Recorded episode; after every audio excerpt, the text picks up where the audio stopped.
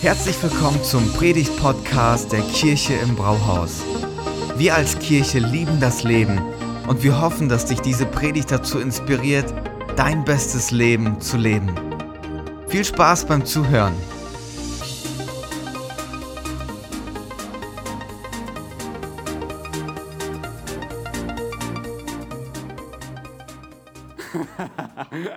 Hey, wir freuen uns. Es ist richtig schön, euch in die Gesichter schauen zu dürfen und ähm, so den Gottesdienst zu gestalten. Wir sind ja gerade in einer Themenreihe, ähm, die heißt, das glaube ich.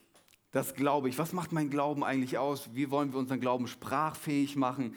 Das glaube ich. Und ich möchte gerne diese Predigt mit einem Bibeltext starten aus Kolosser 1, Verse 15 bis 19. Da wird über Jesus gesprochen. Der Sohn ist das Ebenbild des unsichtbaren Gottes, der Erstgeborene, der über der gesamten Schöpfung steht. Denn durch ihn wurde alles erschaffen, was im Himmel und auf der Erde ist, das Sichtbare und das Unsichtbare, Könige und Herrscher, Mächte und Gewalten. Das ganze Universum wurde durch ihn geschaffen und hat in ihm sein Ziel. Er war von vor allen anderen da und alles besteht durch ihn. Er ist das Haupt der Gemeinde, das Haupt seines Leibes. Er ist der Anfang der neuen Schöpfung, der Erste, der von den Toten auferstand. Denn nach Gottes Plan soll er in allem den ersten Platz einnehmen. Das glaube ich. Das glaube ich. Wir sind hier in dieser Themenreihe und wir schauen uns das apostolische Glaubensbekenntnis an, das in der ganz frühen Christenheit zusammengefasst wurde, um zu beschreiben, das glauben wir und was andere Leute sagen, glauben wir nicht. Das glaube ich. Und wenn man so ein Bild dafür beschreiben müsste, wie könnte man das apostolische Glaubensbekenntnis beschreiben? Das ist wie die tragende Wand oder die tragenden Wände in einem Haus. Wenn du eine falsche Wand wegnimmst, es ist gefährlich. Mein Vermieter ist gerade am Renovieren oben in der Wohnung, wo wir früher gewohnt haben. Und dann stand ich oben mit ihm so und er sagt so, boah Thomas, wenn ich diese Wand hier wegnehmen könnte, das würde dem Raum eine, eine ganz andere Atmosphäre geben. Das würde viel schöner wirken. Und dann beschreibt er, was er vor seinem inneren Auge sieht. Und dann sagt er, aber ich weiß nicht, ob das eine tragende Wand ist. Ich muss das noch herausfinden, aber wenn ich die wegnehme, das ist eine tragende Wand. Dann musst du dir auch eine andere Wohnung suchen. Und das apostolische Glaubensbekenntnis ist so wie tragende Wände. Wenn du die wegnimmst, ist es gefährlich, weil dein Glaubenshaus zusammenstürzen kann. Und das, was wir uns heute anschauen wollen in dem Teil des Glaubensbekenntnisses, ist der, der, der Teil, wo es mit Jesus anfängt. Und ähm, diese Wand, die wir uns heute anschauen, die hat das Potenzial, dein Gehirn zu sprengen. Und eigentlich solltet ihr jetzt alle in euren Reihen sitzen und für mich als Prediger beten, dass es mir gelingt, das zu sagen, was ich heute sagen will. Weil das, was wir uns anschauen, ist wirklich, wirklich verrückt. Wir haben das Glaubensbekenntnis nochmal mitgebracht. Stella hat letzte Woche über den ersten Teil gesprochen. Ich glaube an Gott, den Vater, den Allmächtigen, den Schöpfer des Himmels und der Erde. Und heute mache ich weiter mit. Und ich glaube an Jesus Christus, seinen eingeborenen Sohn unseren Herrn, empfangen durch den Heiligen Geist, geboren von der Jungfrau Maria.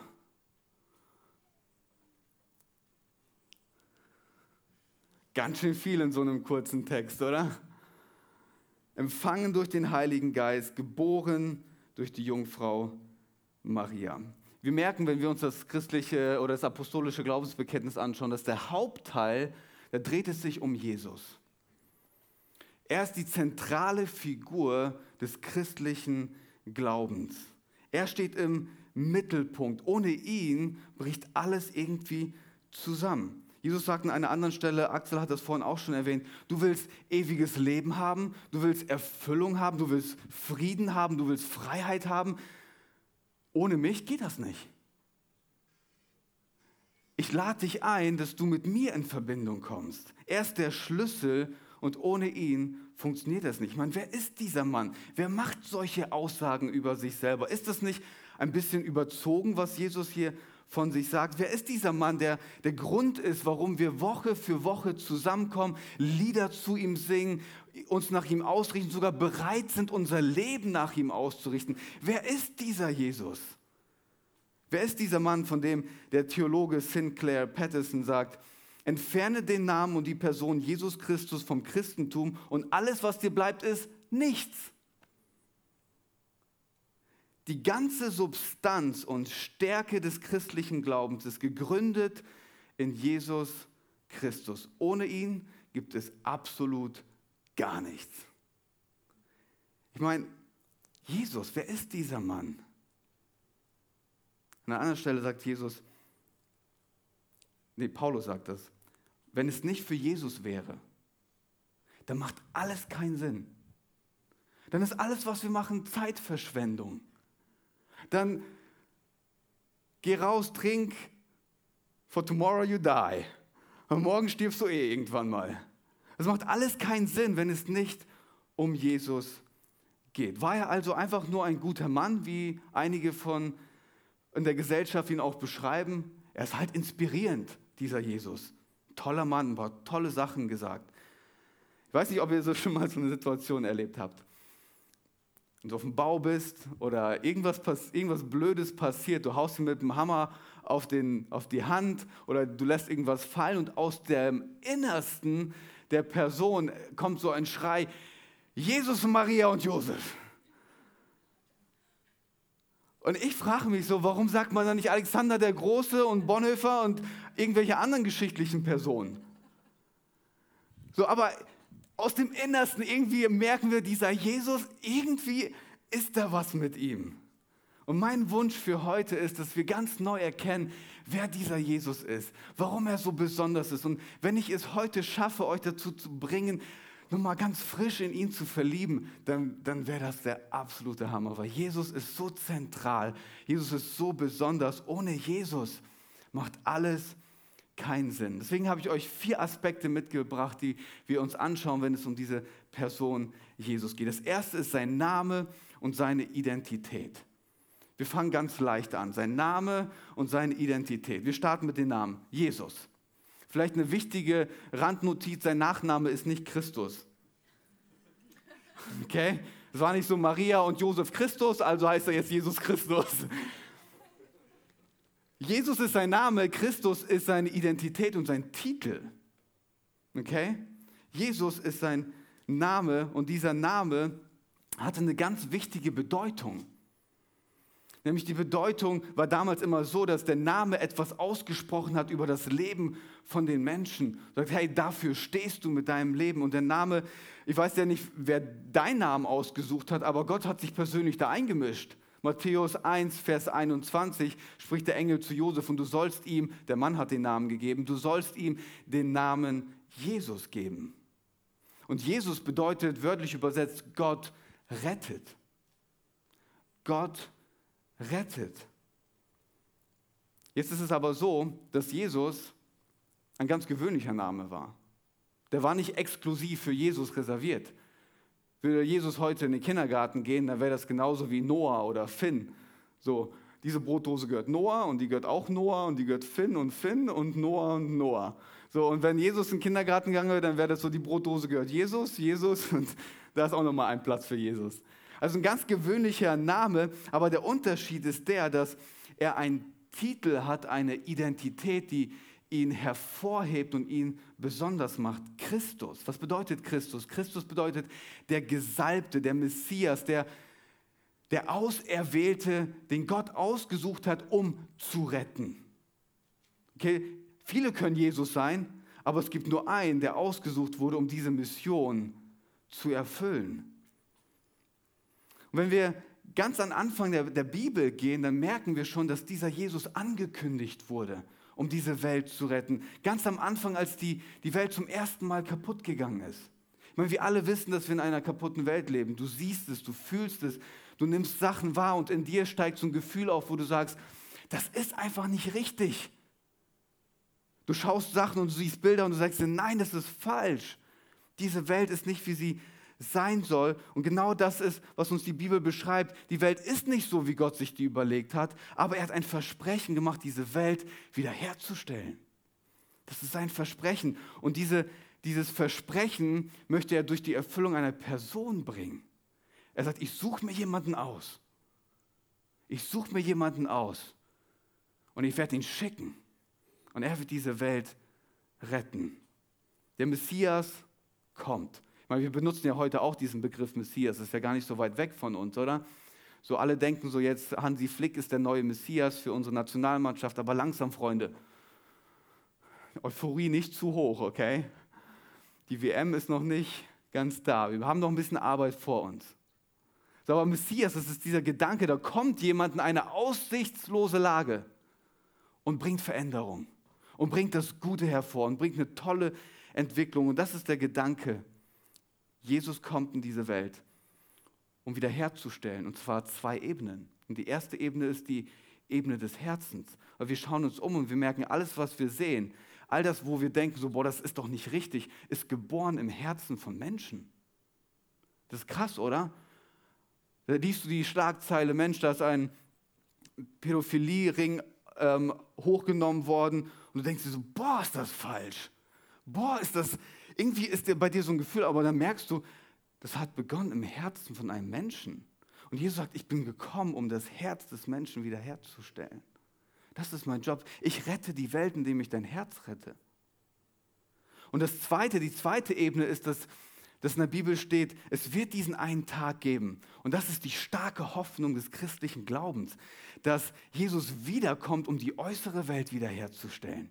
Er kommt wieder, um diese Welt herzustellen, den Traum, den er für diese Welt hat, wieder zu beleben, wieder in den Vordergrund zu stellen. Eine Welt ohne Depression, eine Welt ohne einen Typen, der in eine Synagoge geht und wild um sich herballert, eine Welt ohne diese Tragik, einen Menschen zu verlieren, mitten aus dem Leben gerissen, eine Welt ohne Trauer, eine Welt ohne Schmerz, eine Welt ohne Tränen. Jesus sagt, ich komme wieder, um die Lebenden und Toten zu richten. Ich komme, um das Böse zu besiegen, ein für alle Mal endgültig. Diese Welt werde ich wiederherstellen. Habe ich ein paar Christen unter uns, die das gut finden? Das ist der christliche Glaube, Freunde. Das ist die Hoffnung. Und Hoffnung heißt nicht vielleicht, sondern Hoffnung heißt, ich gehe fest davon aus, dass das passiert. Und das ist unsere christliche Hoffnung. Jesus Christus kommt wieder. Ist es nicht cool? Jesus Christus kommt wieder. Und ob du ihn jetzt toll findest oder nicht, du solltest wenigstens eine Wertschätzung dafür haben, was für einen Einfluss er in dieser Welt genommen hat. Ich meine, er hat nicht nur die Welt für Christen verändert, Jesus hat die Welt verändert. Komplett. Es gibt so einen Historiker, der heißt ähm, Jaroslav Pelikan und der sagt, unabhängig davon, was irgendjemand persönlich über ihn, also über Jesus, denken oder glauben mag. Jesus von Nazareth ist seit fast 20 Jahrhunderten die dominierende Figur in der Geschichte der westlichen Kultur. Seit seiner Geburt datieren die meisten Menschen ihre Kalender, Millionen fluchen in seinem Namen und Millionen beten in seinem Namen. Jesus ist die zentrale Figur. Er ist die zentrale Person, der Mittelpunkt der Geschichte, der Mittelpunkt dieser Kirche, der Mittelpunkt unseres Lebens. Jesus. Ohne ihn macht das alles keinen Sinn. Deswegen macht es Sinn, sich mal auf Jesus zu konzentrieren, auf ihn zu schauen. Sein Name ist Gott rettet.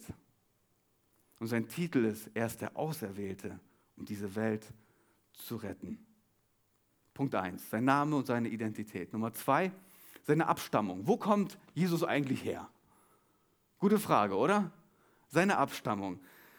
Als Stella und ich in den Staaten waren ähm, und dann waren wir mit Leuten im Gespräch und dann haben die gehört, dass ich kein Ami bin. Ich weiß auch nicht warum. Ich dachte, mein Englisch wäre gut genug. Nein, egal. Auf jeden Fall, oh, wo kommst du denn her? Ja, aus Deutschland. Und in Amerika gibt es so ein Ding, äh, weil es ja ein Einwanderungsland ist, dass sich über die Zeit ganz viele Herkunftsländer gemixt haben und eine Person kann ähm, zu 3% schottisch sein und dann ähm, zu 5% das und, und äh, komplett gemixt, okay? Und dann haben die gesagt, oh, ich bin auch ein bisschen deutsch. Ich habe so einen DNA-Test gemacht und bei mir ist 0,5% deutsch. Deswegen bin ich immer so ordentlich. Ich denke so, okay. Was würde bei dem DNA-Test von Jesus rauskommen? 100% Gott und 100% Mensch. 100% Gott und 100% Mensch. Sohn Gottes und wie ihn die Bibel beschreibt, Menschensohn. Sohn Gottes und Menschensohn. Gottes einziger Sohn, empfangen durch den Heiligen Geist, geboren, eine Jungfrau Maria. Was ist das? Das ist eine Riesenspannung. Das ist eine Riesenspannung. Voll Gott zu sein und voll Mensch zu sein. Das passt nicht in meinen Kopf rein. Es tut schon weh im Gehirn, das einfach mal zu probieren zu verstehen. Das ist wirklich herausfordernd. Die Theologie hat dafür einen Begriff gefunden, man nennt es die Inkarnation Gottes, die Menschwerdung Gottes. Der, der Gott, der diese Welt gemacht hat, kommt in seine eigene Schöpfung hinein. Der Autor aller Dinge schreibt sich selber in die Geschichte rein. Der Gott, der die Welt mit der Macht seines Wortes zusammenhält, wie die Bibel es beschreibt, kommt in seine eigene Welt. Es ist so unbegreiflich und dennoch so essentiell für unseren christlichen Glauben. Und es ist jetzt nicht so, dass als Jesus voll Gott in die Welt gekommen ist, dass er an Göttlichkeit verloren hat. So nach dem Motto, jetzt bin ich halt in der Welt, jetzt kann ich halt nur noch zum Viertel Gott sein. Nee, nee. Er mischt er sich unters Volk, behält alle, behält alle seine Attribute als Gott, ist aber bereit, freiwillig seine Privilegien, wie die Bibel es beschreibt, zur Seite zu legen, um sich unters Volk zu mischen. Er gewinnt eher an Menschlichkeit, als dass er an Göttlichkeit verliert. Er kommt in diese Welt hinein, um uns nahe zu sein, um Menschen nahe zu sein. Dazu musste er Mensch werden. Vielleicht bist du heute hier und du sagst so, ah, diese Jungfrauengeburt, ne? Das ist mir zu crazy. Ich meine, auch wenn Josef ein bisschen mitgeholfen hat, ne? wäre das immer noch okay, weil Jesus ist inspirierend, der ist toll, ich mag ihn, das ist bestimmt gut. Nein, nein, das ist eine tragende Wand für uns. Und ich erkläre euch warum. Das ist eine tragende Wand. Wir können diesen Punkt nicht wegnehmen. Nimm die, äh, die, die Jungfrauengeburt weg und dein Glaubenshaus stürzt zusammen.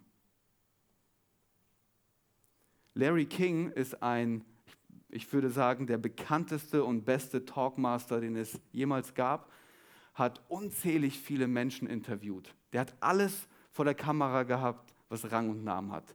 Politik, Obama, Putin, egal wer. Alle waren sie bei ihm, er hat sie interviewt. Schauspieler, Musiker, Sportler, alle saßen bei ihm auf der Couch und er hat sie interviewt. Ist inzwischen gestorben, ähm, aber man hat ihm eine Frage gestellt. Wenn du es dir aussuchen könntest, in der ganzen Geschichte der Menschheit eine Person zu interviewen, wen würdest du nehmen? Und ohne zu überlegen hat er gesagt, ich würde Jesus interviewen und ich würde ihn fragen, ob er tatsächlich von einer Jungfrau geboren wurde. Der Reporter war so völlig perplex. Warum? Sagt er, weil dann die ganze Geschichte Sinn macht. Weil dann die ganze Geschichte Sinn macht. Er hat verstanden, dass es wichtig ist zu wissen, wie Jesus in diese Welt gekommen ist, damit es einen Unterschied macht, wie er diese Welt verlassen hat. Es ist wichtig zu verstehen, wie er in diese Welt gekommen ist. Schau mal, um diese Welt zu retten, musste er voll Mensch sein und voll Gott. Andernfalls, hier ist der Punkt, andernfalls hätte er nicht auf der einen Seite die Hand Gottes nehmen können und auf der anderen Seite unsere Hände, um sie dann zusammenzuführen. Und genau das ist, was er am Kreuz gemacht hat. Er war voll Gott und konnte so sein Himmel, seine Hand in den Himmel strecken, die Hand Gottes des Vaters nehmen, die Hand von uns nehmen. Weil wir hätten unsere Hände nicht ausstrecken können zu Jesus, äh, zu Gott. Aber er sagt, ich bin voll Gott und ich bin voll Mensch und mein Job ist es, euch zusammenzubringen.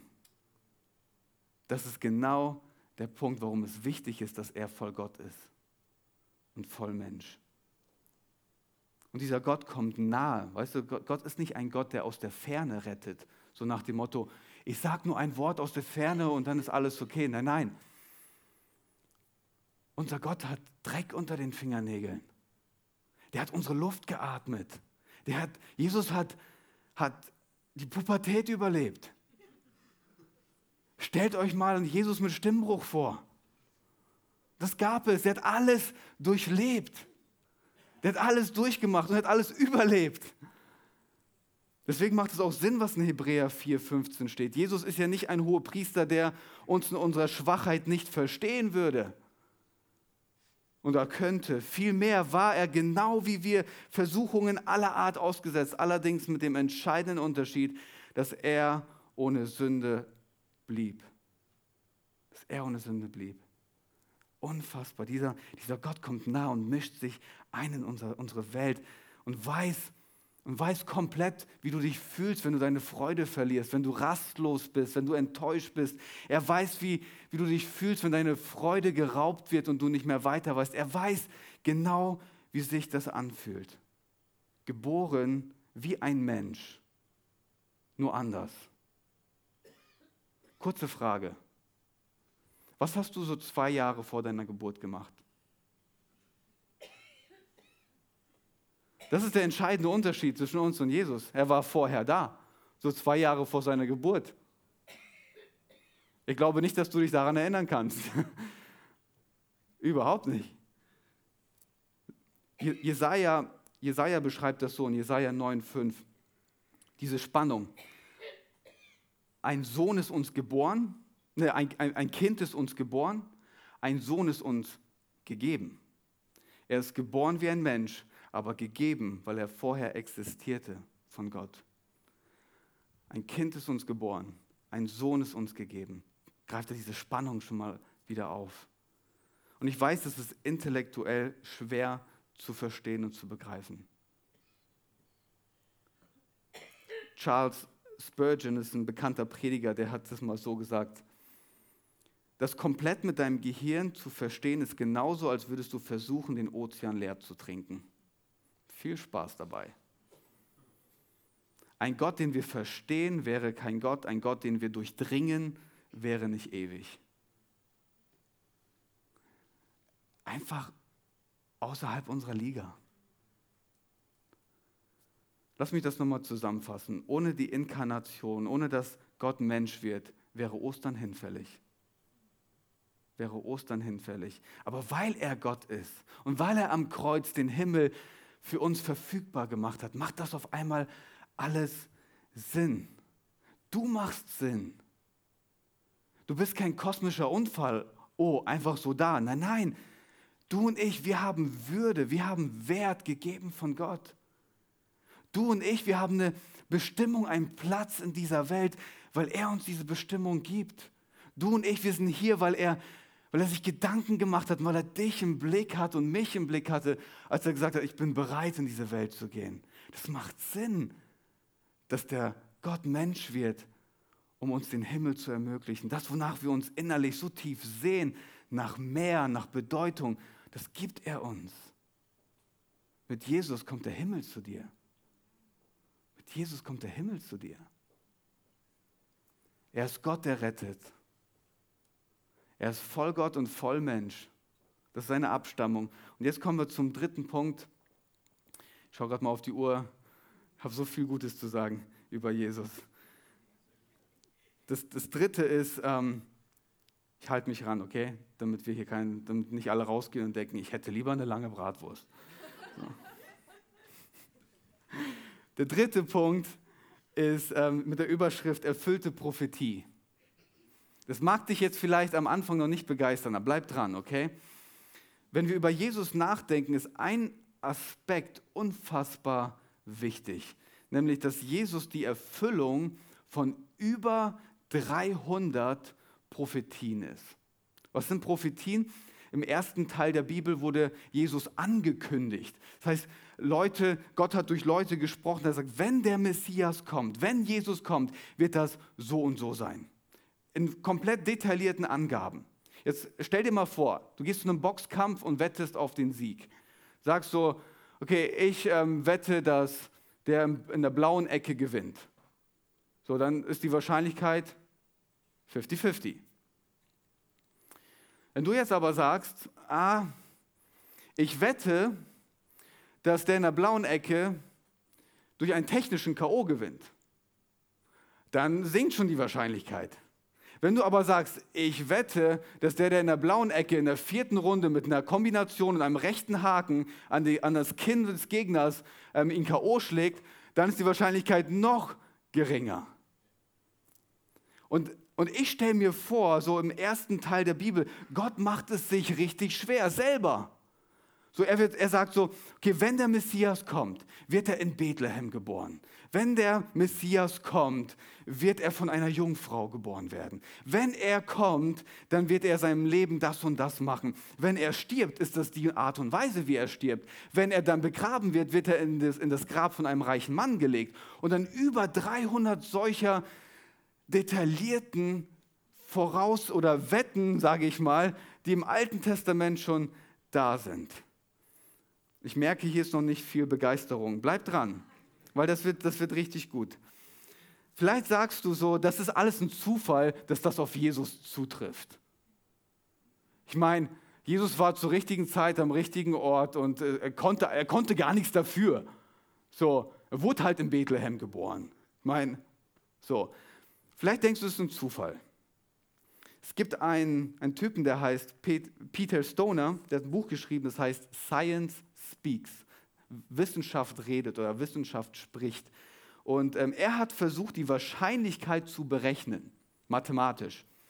Die Wahrscheinlichkeit zu berechnen, wie hoch es ist, dass genau das passiert. Mal, ihr könnt das googeln.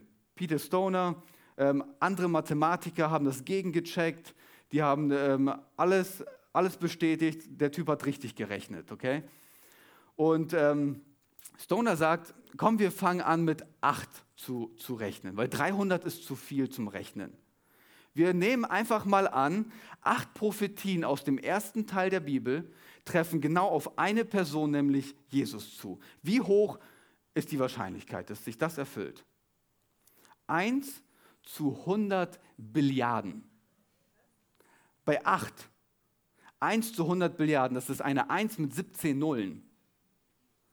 Und es ist immer noch viel zu verstehen und irgendwie aufnehmen zu können, oder? Deswegen bringt er ein Bild, um das ein bisschen besser zu beschreiben, damit das überhaupt in unser limitiertes Gehirn passt. Der sagt, stell dir eine Grundfläche vor, so groß wie Texas. Texas ist, äh, Deutschland ist ungefähr zweimal, nicht ganz, aber fast zweimal so groß wie Texas, von der Grundfläche her. Er sagt, jetzt füll diese Grundfläche zu 60 Zentimeter mit Silbermünzen auf, die ganze Grundfläche, dann hast du 100 Billiarden.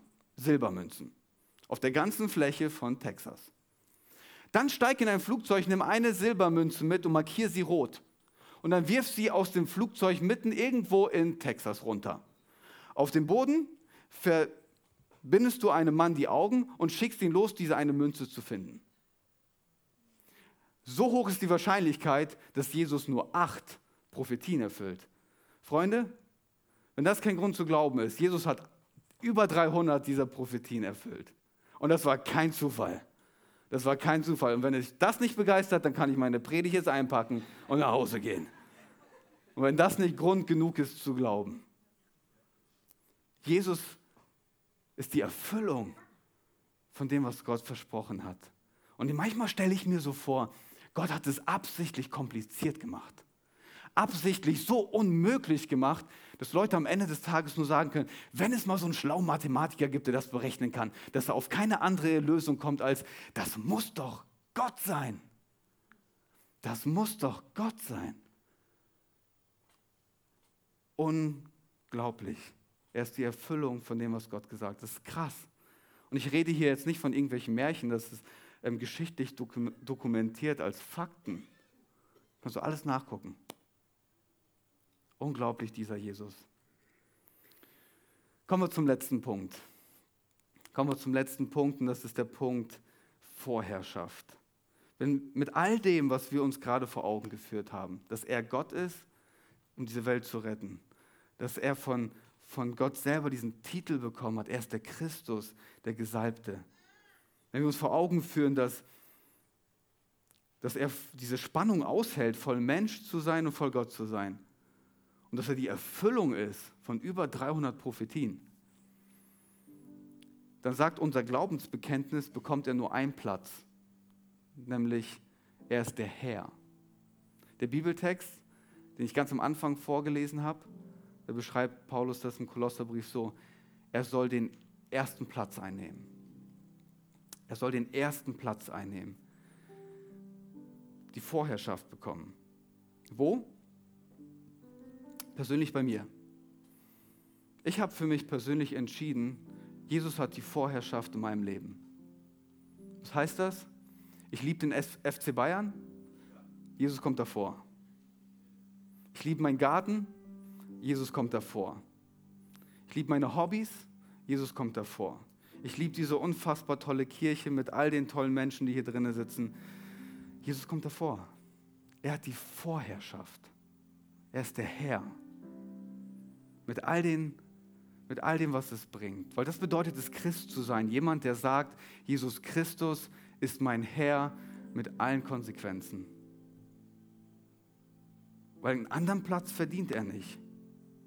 Was heißt das jetzt für uns? Ist Jesus einfach nur ein inspirierender Mensch? Ein guter Mensch? Jemand, dessen Frisur ich mag? Diese schönen langen Haare. Bestimmt hat er auch Birkenstocks getragen, oder? Ist es einfach nur ein guter Mensch? C.S. Lewis ist so ein brillanter Denker. Er war mal Atheist und er schreibt über den Glauben und er sagt, wir alle, wir alle, wir sind einem Trilemma ausgesetzt einem Trilemma ausgesetzt und ich beschreibe euch, was er damit meint. Er sagt, jemand, der Aussagen macht wie Jesus selber, der zu Statements über sich selber kommt, der kann nicht einfach nur ein guter Mensch gewesen sein. Mm -mm. Keine Chance. Geht nicht. Ich gebe euch mal ein Beispiel. In den letzten ähm, zwei Wochen haben zwei aus der Kirche im Brauhaus geliebte Personen verloren, die mitten aus dem Leben gerissen wurden. Bei einer Beerdigung war ich mit dabei, um einfach zu unterstützen, um da zu sein. Ich kannte die Person nicht, aber wir sind Familie, wir sind da zusammen drin. Und dann war ich da, eine Beerdigung voller Schmerz, voller, so nach dem Motto, hä, die war doch gerade erst mal 41. Und an mir laufen Leute vorbei in Tränen, die sagen so, ich glaube das einfach nicht. Das geht doch nicht. Ist das ein blöder Scherz? wache ich bald auf von diesem Traum. Und jetzt stellt euch mal vor, jemand kommt zu diesem Mann, der gerade seine Frau begräbt und sagt zu ihm, hey, mach dir keine Sorgen. Wird alles gut, ich werde deine Frau wieder zum Leben erwecken. Ich glaube nicht, dass der Mann sich umdreht und sagt, danke, du bist ein guter Mensch. Der würde sagen, soll ich dich einliefern lassen? Oder soll ich dir eine geben? Wer sowas sagt, kann nicht einfach nur ein guter Mensch sein. Und genau das ist es, was Jesus gemacht hat. In genau solchen Momenten kommt Jesus und macht solche Aussagen. C.S. Lewis sagt, drei Möglichkeiten, wie du darauf reagieren kannst. Möglichkeit Nummer eins, Du kannst nicht zu einer anderen Auffassung kommen, als zu sagen, entweder ist er ein Lügner, dieser Jesus, weil er weiß, dass es nicht wahr ist, was er sagt, es aber trotzdem sagt. Die zweite Möglichkeit ist die, dass er ein Wahnsinniger ist. Er glaubt, dass das, was er sagt, wahr ist, weiß aber gar nicht, dass es nicht wahr ist und sagt es trotzdem. Also muss er ja irgendwie wahnsinnig sein. Oder die dritte Möglichkeit, er glaubt, dass es wahr ist. Er sagt es. Er weiß, dass es wahr ist und es trifft wirklich zu. Und wenn das der Fall ist, dann ist er kein Wahnsinniger, kein Lügner, dann ist er der Herr und steht über den Dingen. Und C.S. Lewis sagt dann am Ende seiner Auffassung, dann sagt er, und wir alle müssen uns entscheiden. Es gibt diese drei Möglichkeiten. Ist Jesus für dich ein Lügner, ein Wahnsinniger oder ist er dein Herr? So dazwischen gibt es nichts.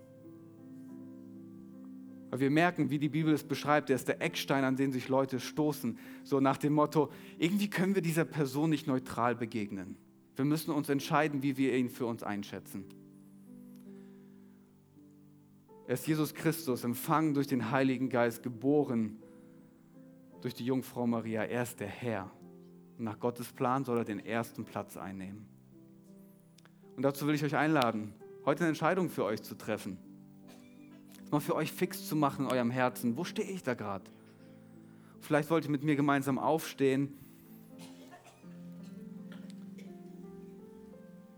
Und ich will dir die Frage stellen, weil ich sage euch von der Tiefe meines Herzens, mit allem, was ich habe, mit all dem Glauben, den ich zusammenziehen kann, es macht Sinn, an Jesus zu glauben.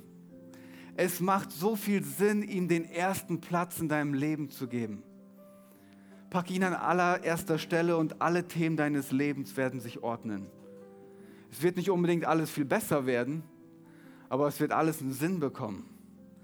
Es wird nicht unbedingt alles immer schöner werden, aber er wird dir die Kraft geben, durch alles durchzugehen, wenn er der Herr deines Lebens ist.